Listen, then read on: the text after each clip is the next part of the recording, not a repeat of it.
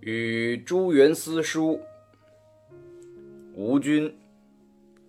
烽烟俱净，天山共色。从流飘荡，任意东西。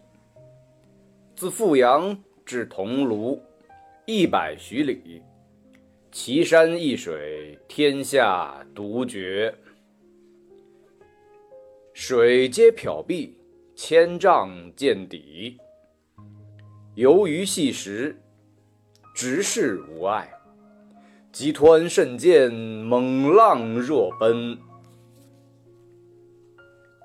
夹岸高山皆生寒树，复视境上互相喧邈。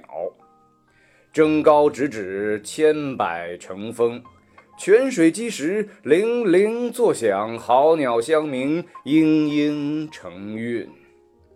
蝉则千转不穷，圆则百教无绝。鸢飞戾天者，望风息心；经纶事物者，窥古忘返。横柯上壁，在昼游昏；疏条交映，有时现日。译文：风和烟都散尽了，天和山是一样的颜色。我乘坐的小船随着江流飘荡，时而偏东，时而偏西。从富阳到桐庐一百来里的水路，奇异的山水在天下独一无二。江水都是青绿色，千丈深的地方都能看见水底。游动的鱼儿和细碎的沙石也可以看得清清楚楚，毫无障碍。湍急的水比箭还快，迅猛的浪涛像飞奔的骏马。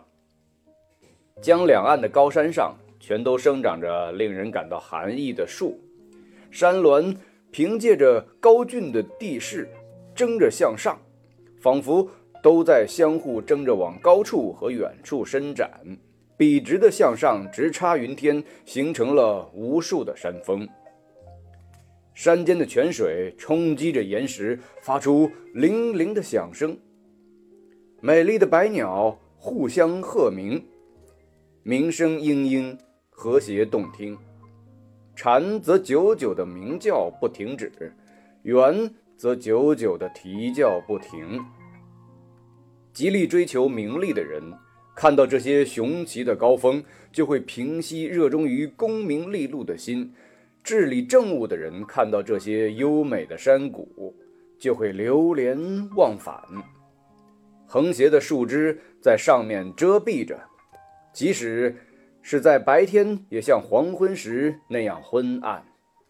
稀疏的枝条交相辉映，有时还可以从树枝的空隙中见到阳光。